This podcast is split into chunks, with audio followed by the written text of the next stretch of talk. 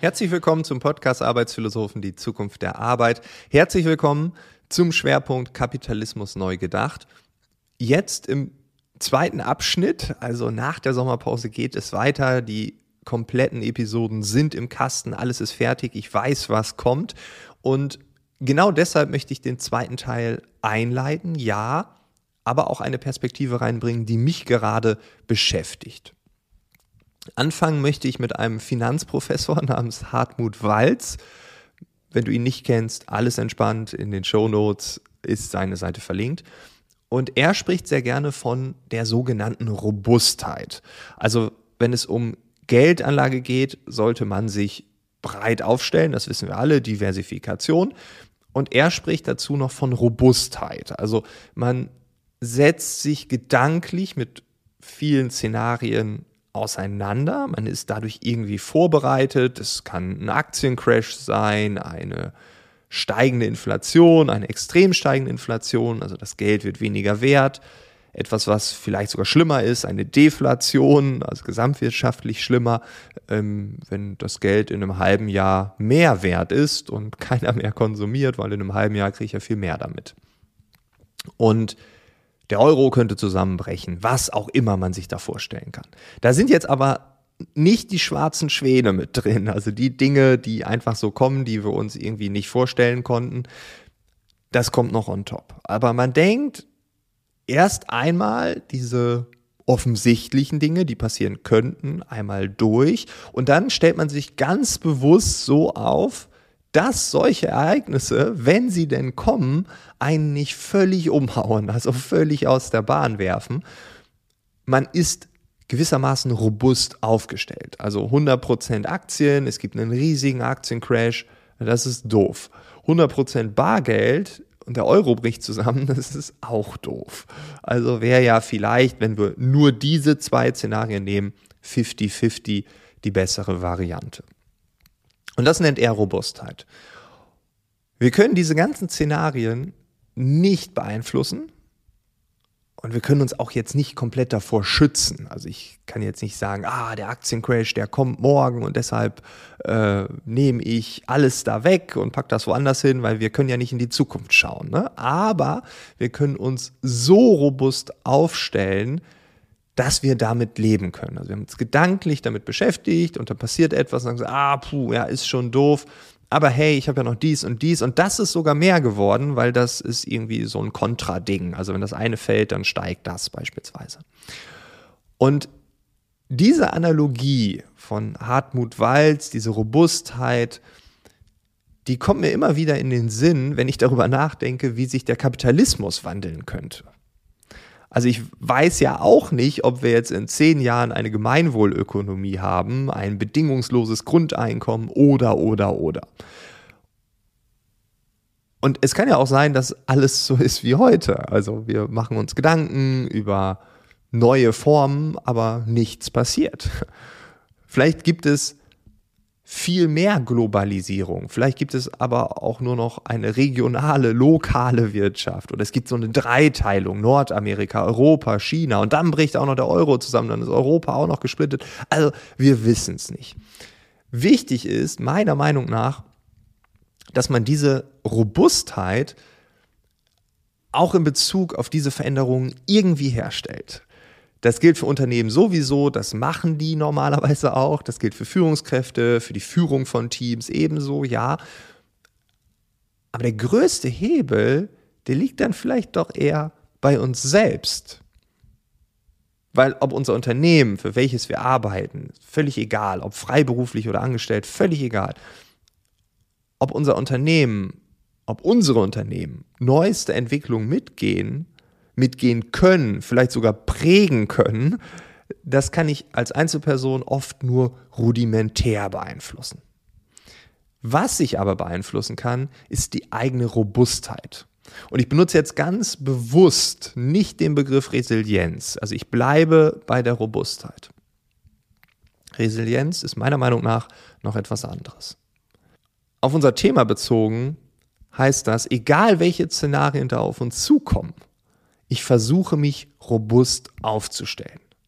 Was auch immer das heißen mag, das muss jeder selbst definieren, das muss jede selbst für sich ausarbeiten. Ist es Lernen, ist es Weiterbildung, hat man verschiedene Geschäftsmodelle, Netzwerke, ist es der Gartenanbau und die ökologische Landwirtschaft, weil man sagt, ja, bald brechen die Supermärkte zusammen und so weiter. Also das ist völlig egal. Da gibt es kein Rezept. Ich würde behaupten, Geldanlage ist ein bisschen weniger komplex, obwohl das ja schon sehr komplex ist. Also, das ist die Robustheit. Dieser Gedanke kam mir immer wieder, also egal wie sich unsere Wirtschaft, wie sich Wirtschaftssysteme weiterentwickeln, wie kann ich in diesem Wandel robust mich aufstellen und dann weiterhin Teil des Ganzen sein. Das ist das eine. Ein anderer Punkt, der vielleicht auch so eine Art Future Skill werden könnte, ist die Leichtigkeit. Und wenn man mich kennt, dann weiß man, dass ich mich sehr für smarte, intelligente Arbeit begeistern kann. Das können auf der einen Seite Technologien sein, Tools sein, die uns helfen, besser zu arbeiten. Das können Strukturen sein, die uns helfen, klüger und besser miteinander zu arbeiten.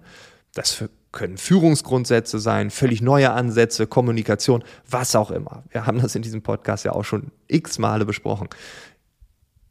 Das Thema Leichtigkeit kam dann neulich auf meine Agenda. Ich habe nämlich das Buch Effortless von Greg McEwen gelesen. Greg McEwen hat auch ein Buch zum Thema Essentialismus veröffentlicht. Äh, das wurde in diesem Podcast auch schon mal vorgeschlagen von einem Gast. Ich habe es gelesen. Effortless ist Teil 2. Also einfach hier, aus welcher Feder das Ganze kommt. Und in dem Buch gibt es verschiedene Gedanken und Vorschläge, wie man Arbeit vielleicht leichter definieren könnte.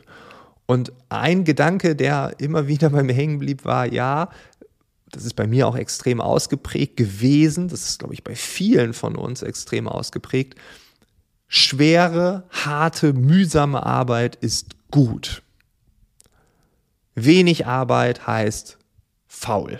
Also das ist vielleicht so eine Gleichung, die wurde uns so eingeimpft, so wurden wir sozialisiert.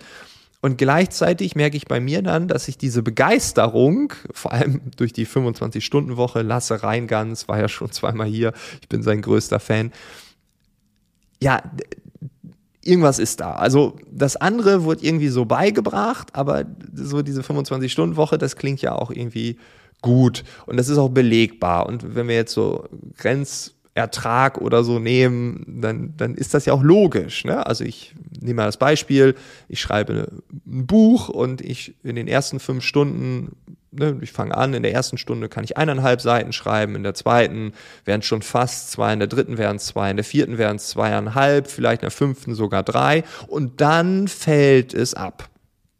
In der sechsten Stunde sind es wieder nur zwei Seiten, in der siebten nur noch eineinhalb, in der achten nur noch eine und so weiter. Das fällt immer mehr. Und das heißt, für jede weitere Stunde, die ich investiere, bekomme ich weniger Output.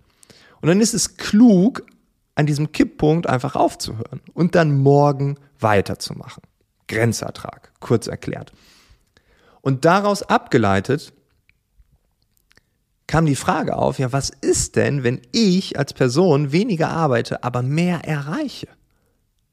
Was ist, wenn ich mehr erreiche, weil es mir leicht oder leichter fällt? Diese Fragen kamen auf. Was ist essentiell? Dazu gibt es auch eigene Episoden, die werde ich ebenfalls in den Shownotes verlinken. Was davon fällt mir leicht? Was, wenn ich nur noch das mache? Also wirklich bedeutsam, wirksam, essentiell, dazu noch sehr leicht, entspannt, im Flow. That's magic. Das ist der Hammer. Das ist der sogenannte Sweet Spot. Und diesen Gedanken, den können wir auch wieder auf unseren Themenschwerpunkt beziehen. Was ist, wenn der sogenannte Kapitalismus, was auch immer das ist, sich wandelt, extrem verändert, aber auch gleich bleibt, egal aus welcher Perspektive wir das jetzt betrachten, wie können wir mit Leichtigkeit an die Sache herangehen. Ich glaube nämlich, dass eine Verbissenheit für manche Menschen der absolut richtige Weg ist. Und wenn das zur eigenen Person passt, wunderbar. Das ist perfekt, wenn man daraus Energie zieht und alles gut. Es gibt aber genauso Menschen, die mit einer gewissen Leichtigkeit durchs Leben laufen, besser mit dieser Leichtigkeit durchs Leben kommen und auch so im Wirtschaftsleben agieren und auch Krisen ganz anders betrachten. Und auch hier gilt, es gibt kein Schwarz-Weiß. Die Welt ist bunt, die Welt ist vielfältig. Und ich glaube, dass dieser Mix dann mehr bringen wird als ein Entweder-Oder. Was ich sagen möchte. Long story short. Ich für mich mag diese, ich nenne es jetzt mal robuste Leichtigkeit. Also ähm, jetzt den Herrn Walz und den Herrn McEwen einmal so als Person vereint, diese robuste Leichtigkeit, die möchte ich zu Beginn des zweiten Teils einfach in den Raum werfen und schauen, was damit passiert. Also auf der einen Seite sich gedanklich mit der Zukunft, mit den Zukünften, wie es Kai Gondlach hier beschrieben hat, zu befassen, gleichzeitig aber nicht zu verkrampfen, sondern eine gewisse Leichtigkeit als Lösung herauszuziehen und zu sagen, okay, äh, das, was kommt, kann ich nicht beeinflussen, aber ich kann mich gedanklich damit beschäftigen, ich kann mich positionieren, ich kann mich aufstellen, ich kann was lernen, wie gesagt, was auch immer. Und dann daraus die richtigen Schlüsse zu ziehen. Die robuste Leichtigkeit. Ich finde diesen Begriff mittlerweile ganz gut, jetzt, nachdem ich ihn drei, vier Mal gesagt habe. Mal schauen, wie es nach der Veröffentlichung ist. Ich freue mich drauf. Ähm, wenn du Ideen zu diesem Thema hast, ich freue mich auf die nächsten Wochen. Ich kann dir versprechen, es wird verschiedene Perspektiven geben. Es wird sehr deutlich, aber auch leicht. Ja, das denke ich schon. Und ich würde mich freuen, wenn du weiterhin an diesem Themenschwerpunkt teilnimmst. Vielen Dank fürs Zuhören. Am nächsten Mittwoch geht es hier weiter. Alles Gute.